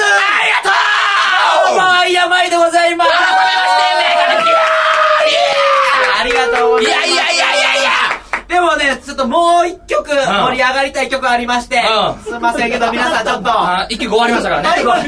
一曲。やったんで、ありがとうございます。トップの曲なんではい。ね、もう一曲ちょっとカバーで。あカバーね。カバーの盛り上がるからな。うん。みんな知ってる曲でちょっと、い。今のちょっと分からなかったと思うんで、ちょっとみんな知ってる曲で。うん、あの僕が歌うんで、ちょっと愛の手の部分ちょっとみんなにやってもらうオ形で僕もやりますんでね。ちょっと一曲、カバー曲を聴いてください。よろしくお願いします行けばわかる、行かないとわかんない、ピタッとハウス。はいはいはい。行けばわかる、行かないとわかんない、ピタッとハウス。はいはいはい。ピタッとハウス、ピタッとハウス、ピタッとハウス。はいはいはい。ありがとう。盛り上がるね CM すごいね。すごいね。ありがとうございます、ほんまに。ギター弾きますわ。えーギターまだかかってないですからね。2曲終わってありがとうございます。えーええ音が鳴っとるな。あのね、僕思ったんですけど、ええあの、やっぱり、売れてないバンドマンって、やっぱりちょっとうん、バイトしながらじゃないと、あんまりね、その生活もできない。なかなかね。でもめちゃめちゃ頑張っててかっこいいじゃないですか。ああいうね、バンドマンね。バンドマン。だからね、あの、ちょっと、そういうね、バンドマンに一曲捧げたいと思うんですけど、応援ソング。応援ソング。うん。でも、うんバイトってね、うん。あの、夜勤のね、うん。コンビニとかが多いんですよ。はいはいはいはいだからその、そのバンドマンだけに送りますわ。ああ夜勤にバイトしてるバンドマンに。そう、コンビニでね。送る歌ね。うん。じゃあ、ちょっと聞いてください。いい。バイトマン。俺たちバンドマン。俺たちバンドマン。だけど本当はバイトマン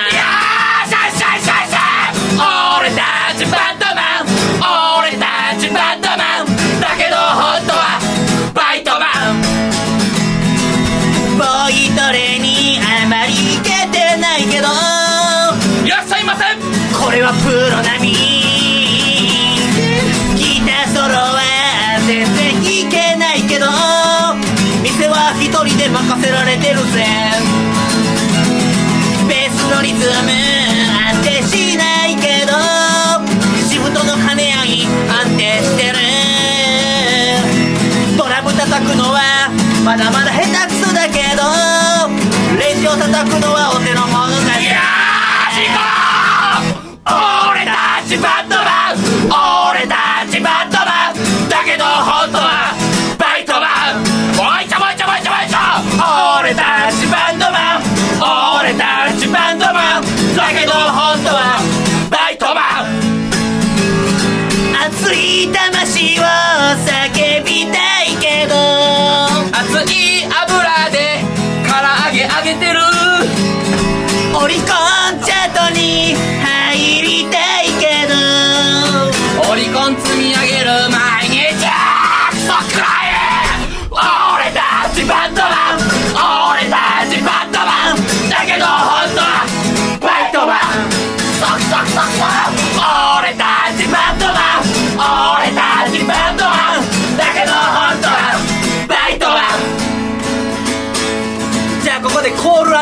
スに参りたいと思います。よろしくお願いします。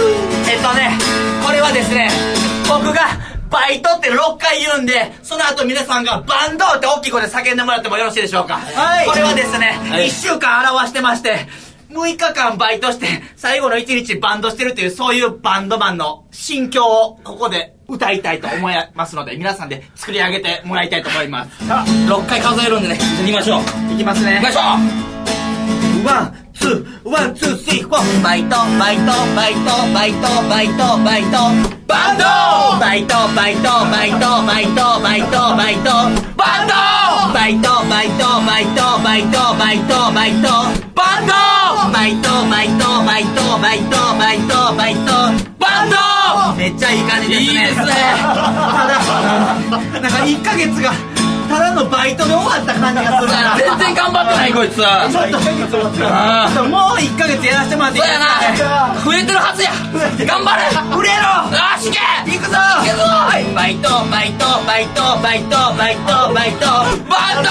バイトバイトバイトバイトバイトバイトバンドバイトバイトバイト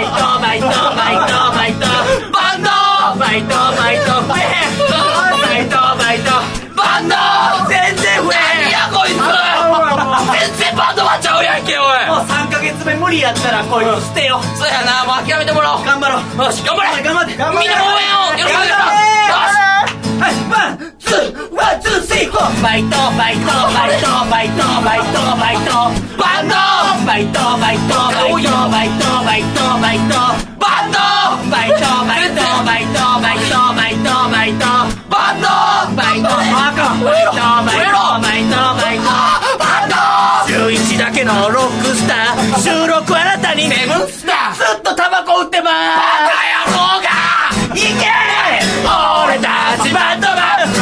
俺たちバンドマン。だけど本当はバイトマン。よいしょみんなも言いましょう行きましょう俺たちバンドマン俺たちバンドマン。だけど本当はバイトマン。だけど本当はバイトマン。うまいこといかないっけバイトバイトばっかりやって何やってるかわけわかんないですよ。僕はあの我々アイアンバイト申しまして賑やかしを目指しておりますの賑やかしってのは何をやってるかが全然わからないけどそれでもなんか一生懸命頑張っているからこそあの目を見てもらったら分かります目がキラキラしてると思いますのでねバンドマン全員目がキラキラしています目がもしも腐っている人がいれば目をキラキラするところそこからバンドマンは始まるんじゃないでしょうかだからこそバンドマンはもっともっと目をキラキラさせるもうビー玉を面皿に入れてもいいんじゃないかと思うぐらいキラキラしてほしいよろしくお願いします以上アイアムアイからのお知らせでございました。だけど本当はバイトマンどうもありがとう。せーの。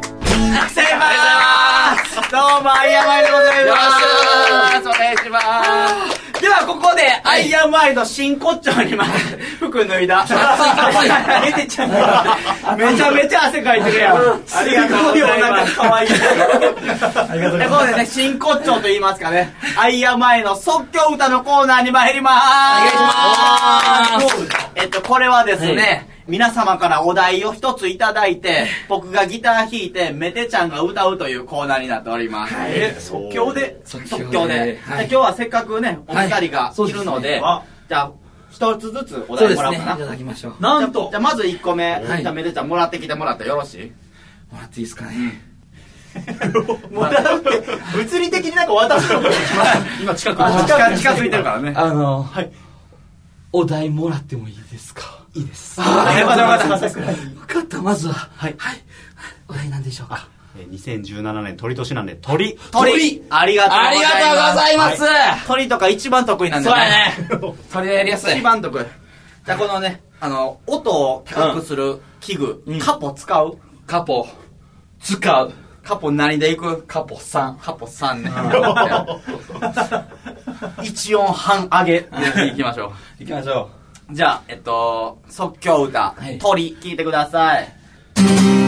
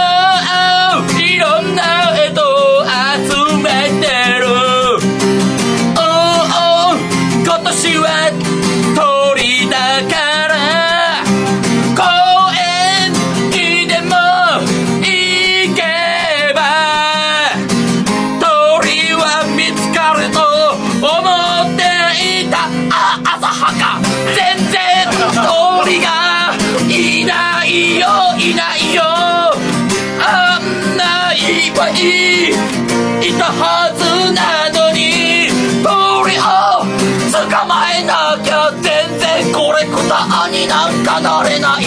ああどうしよう。首の周りが汚い鳥だけがいっぱいいる。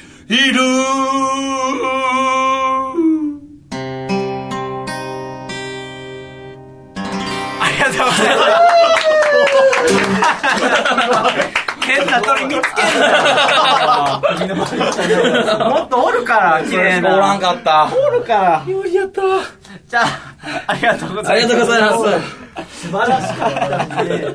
じゃあ、あともう一個だけ。はいじゃあ、シャイからもお願いしていいですか、お願いします。なんか、メテちゃん見てたらすごくお腹が減ってきましたので、はいコロッケをコロッあケかわいい。いいですね。コロッケかわいい。カポ使う？カポさん。カポさん。曲げない精神。すごいっすね。自分で弾かないのに。聞いてもらう側ですが。じゃあ、えっと、カポさん、カポさんちゃうわ。えっと、アイアンマイでね、えっと、コロッケ聞いてください。はいありがとうございます。ありがとうございます one, two, three。商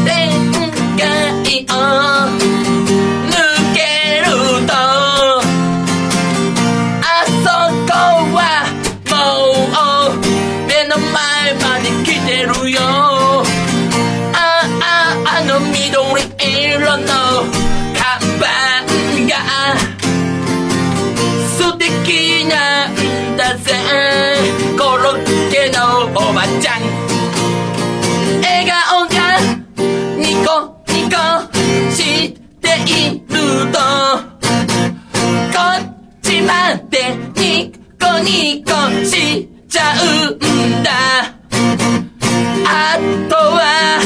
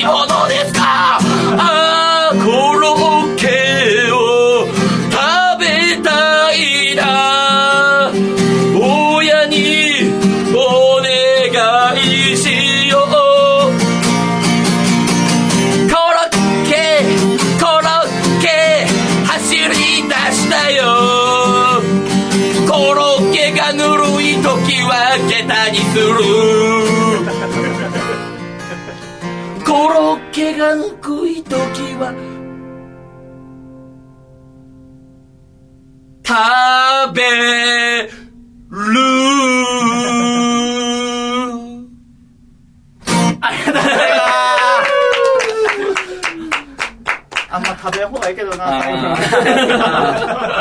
ん、衛生面とか変な歌作んな。コロッケってそんなんじゃないの？まあまあまあまあ。商店街だけ合ってるわ。あおばちゃんとか合ってるわ。ら？笑顔やね。うん笑顔や笑顔でだからいっぱい売りつけてくる。おばちゃん。その悪質なやつちゃうからありがとうございます。ありがとうございます。えっと、伝説の盛り上げ師を目指して、いアイアンマヤ活動しておりまして、はい。なんかいろんなパーティーとか、はい。呼んでもらえたら嬉しいなと思っておりますんで、はいいつでも呼んでください。お願いしま。お願いしじゃあ最後の曲、い行きましょうかね。行きましょじゃあめでちゃん、うはい。ちょっと一つ頼みあんねん。なんだいこの世で一番かっこいいことを叫んでもらっていい？それで、この曲は始まるから。オッケー頼むわ。叫ばせていただきます。最後の曲マカダミアンナッツちゃうちゃう。何そのダサい言葉。何のことも叫んでんねん。かっこええなといや、それ1位ちゃうやろ、絶対に。うまいだけやから、あいつはそうちゃうんか。オッケーオッケーオッケかっこいいことを頼むわ。マカダミアンナッツはちゃうから、多分。多分ちゃうから。ちゃうんか頼む。俺が思ってるんとちゃうから。あー、オッケー。じゃあ、頼むで。よろしくお願いします。いただきます。じゃあ最後の曲です。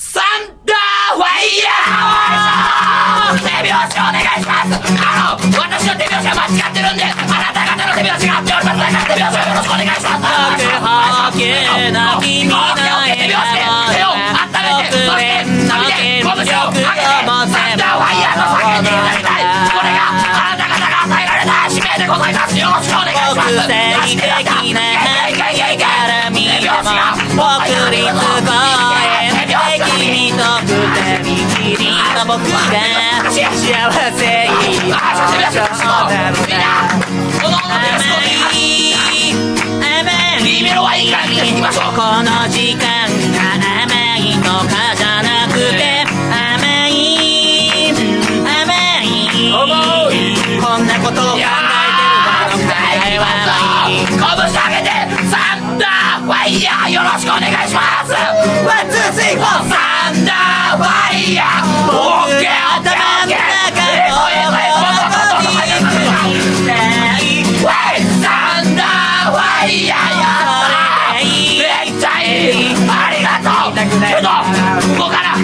う一回高みを目指してみませんか？そうもう一回今から2番行くんで2番でもう一回飛びでサンダーファイヤー来るんでそこで手拍子をやれて高めて。高めて。勝手の自分を勝つまるであのマリオカートのゴーストの勝つようなあの方でいきましょうよし行こう行こう行こう行こう行こう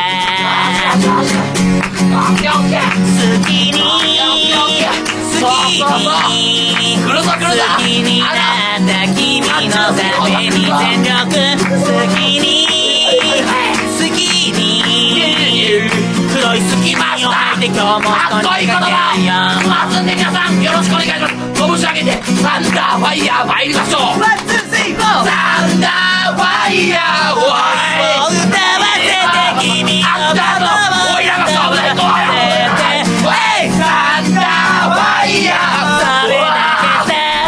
いや出るやめっちゃ出るやすごい。ありがとう。いやありがとう。最高や。いやね皆さんサンダーファイヤーっていう言葉が気持ちいいって言葉。もう分かってもらったと思いますんで今からねエクストラボーナスタイムに入ります。そうサンダーファイヤーが連チャンで来ますんでみんな思いのあのサンダーファイヤーぶつけていきましょう。いきましょう。サンダーファイヤー僕の頭の中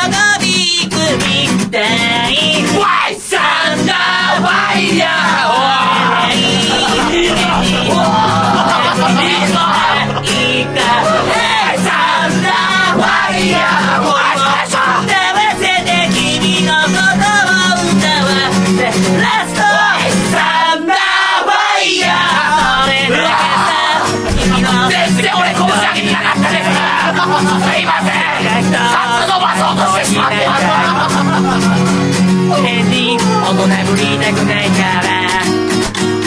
僕は変に大人ぶりたくないから。よろしくお願いします。誕生日とか楽しい空間にいないから。中で汗を当てるだけなんでぜひぜひタイヤ前男かしら呼んでいただけたら嬉しいなと思ってます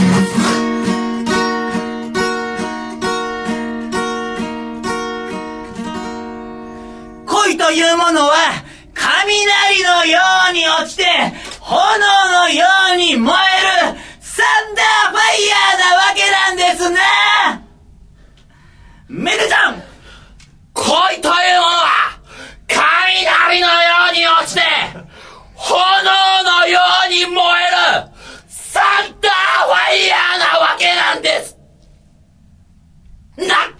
大事なことやから2回言いました。ありがとうございました。サンダーファイヤー！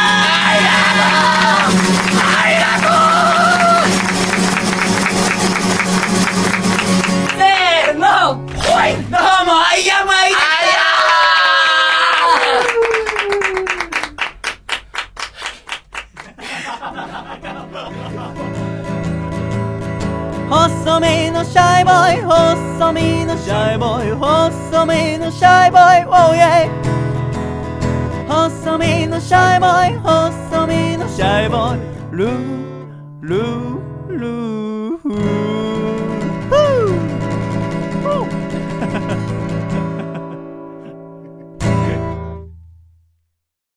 第138回細身のシャイボーイのアコースティックラジオ。この番組は、大分県かこちゃん、静岡県エルモミーゴ、岐阜県緑、東京都エクストリームパーティー、徳島県ソマ、青森県フジモン、埼玉県ウニウニ、埼玉県イサゴッグ、栃木県 WT、茨城県他一名、千葉県うさぎだ、熊本県坊主、岐阜県先祖は長宗我部元親の家来、愛知県ぶどうに隠れる猿、神奈川県エリザベスパート2、大阪府高戸、以上16名の提供で、今週はシャイ、カエデさん、笠倉くん、そしてアイアムアイのお二人をお迎えしてお送りしてまいりました。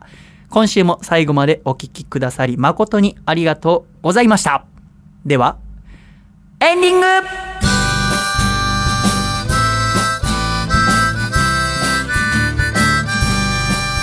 暖かい。シャイということで第138回細身のシャイボーイのアコースティックラジオもエンディングでございます笠倉。はい。そしてアイアムアイのお二人素敵なパフォーマンスありがとうございました楽しかったです。嬉しい。楽しかった。あー楽しかった。もうなんか私も元気出ました。いやもうその言葉が欲しくてもうちょっと悲しかったことが全部吹っ飛びました。もう元気に2017年を過ごしていけそうです。はい。笠倉はね最初からふくふく太った顔してましたけど より幸せそうな顔になりました、は笠倉は今なんか悩みとかあるんですか？いや、ないですね。まあ、嫁と喧嘩することが悩みなんですけども、そんなもんは全部吹っ飛んで、はい。非常に良かったと思います。嫁と喧嘩するんですってめでちゃんどうしたら笠倉は喧嘩せずに済みますか？えー、でも嫁がおるだけで羨ましいですけどね。自虐やな。ベタ意外とあんなに明るかったのに。そうですな何もいないですからね。ベタなこと言うな。いやっていやでもパフォーマンスとても楽しかったんですけどもお二人がどこで路上ライブがあるとか、そういう情報を得るためにはどういうものを見るのが一番いいですか？えっと僕らツイッターやってましてカタカナで「アイアムアイ」って調べてもらったらアイアムアイ。はい「アイアムアイ」で僕らのバーンって写真が出てくるんで、おそれです。はい。はい。ぜひまだ容姿を知らない人にはまずその写真を見ていただきたいですね。あのーああこれが2ブロックの上にね。さっきなんて言ったのチュッチュップチュップ。キャンプ。スのこっちが2色の方で、はい。一あこっちが1色の金の なると思いますのでぜひ確認していただきたいです。お願いします。ね、そちらを見ていただければあの路上ライブのお予定などもすごくしっかり載っておりますしまたぜひ結婚式やパーリーなどございましたら、アイアムアイのお二方にですね任せていただければもう間違いなくぶち上がりでございますいやほんまにありがとうございます、最終的にはそういう修羅場とかにも行ってみたい修羅場行くの？うん。なんかもうこの離婚仕掛けとか、別れかけみたいなところに一回行って なんで朝廷の場に 盛り上げよし呼ぼうとしてるなんかもう世にも奇妙な物語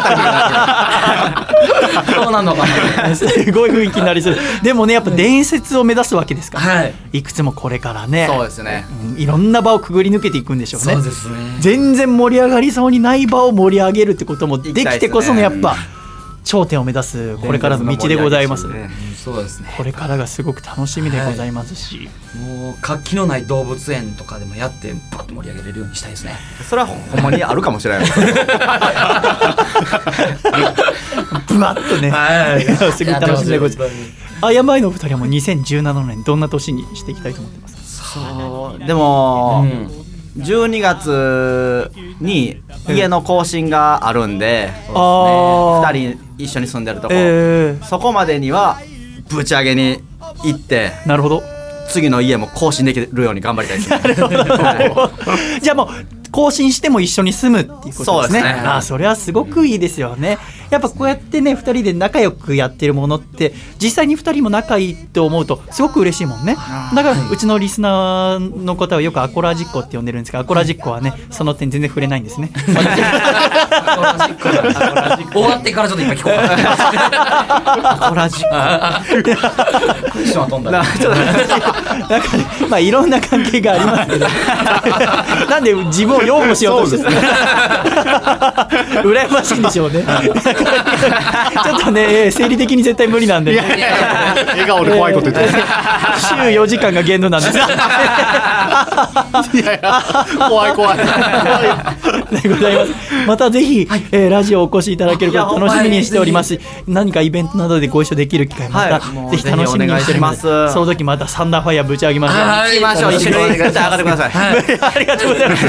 くお願いします。では今週も最後までお聞きくださり誠にありがとうございました。では最後に私1、2、3って言いますので大きな声でシャイと言って終わりましょう。では行くぞ、1、2、3せーのシャイ！また来週！今回の会は仏会だったね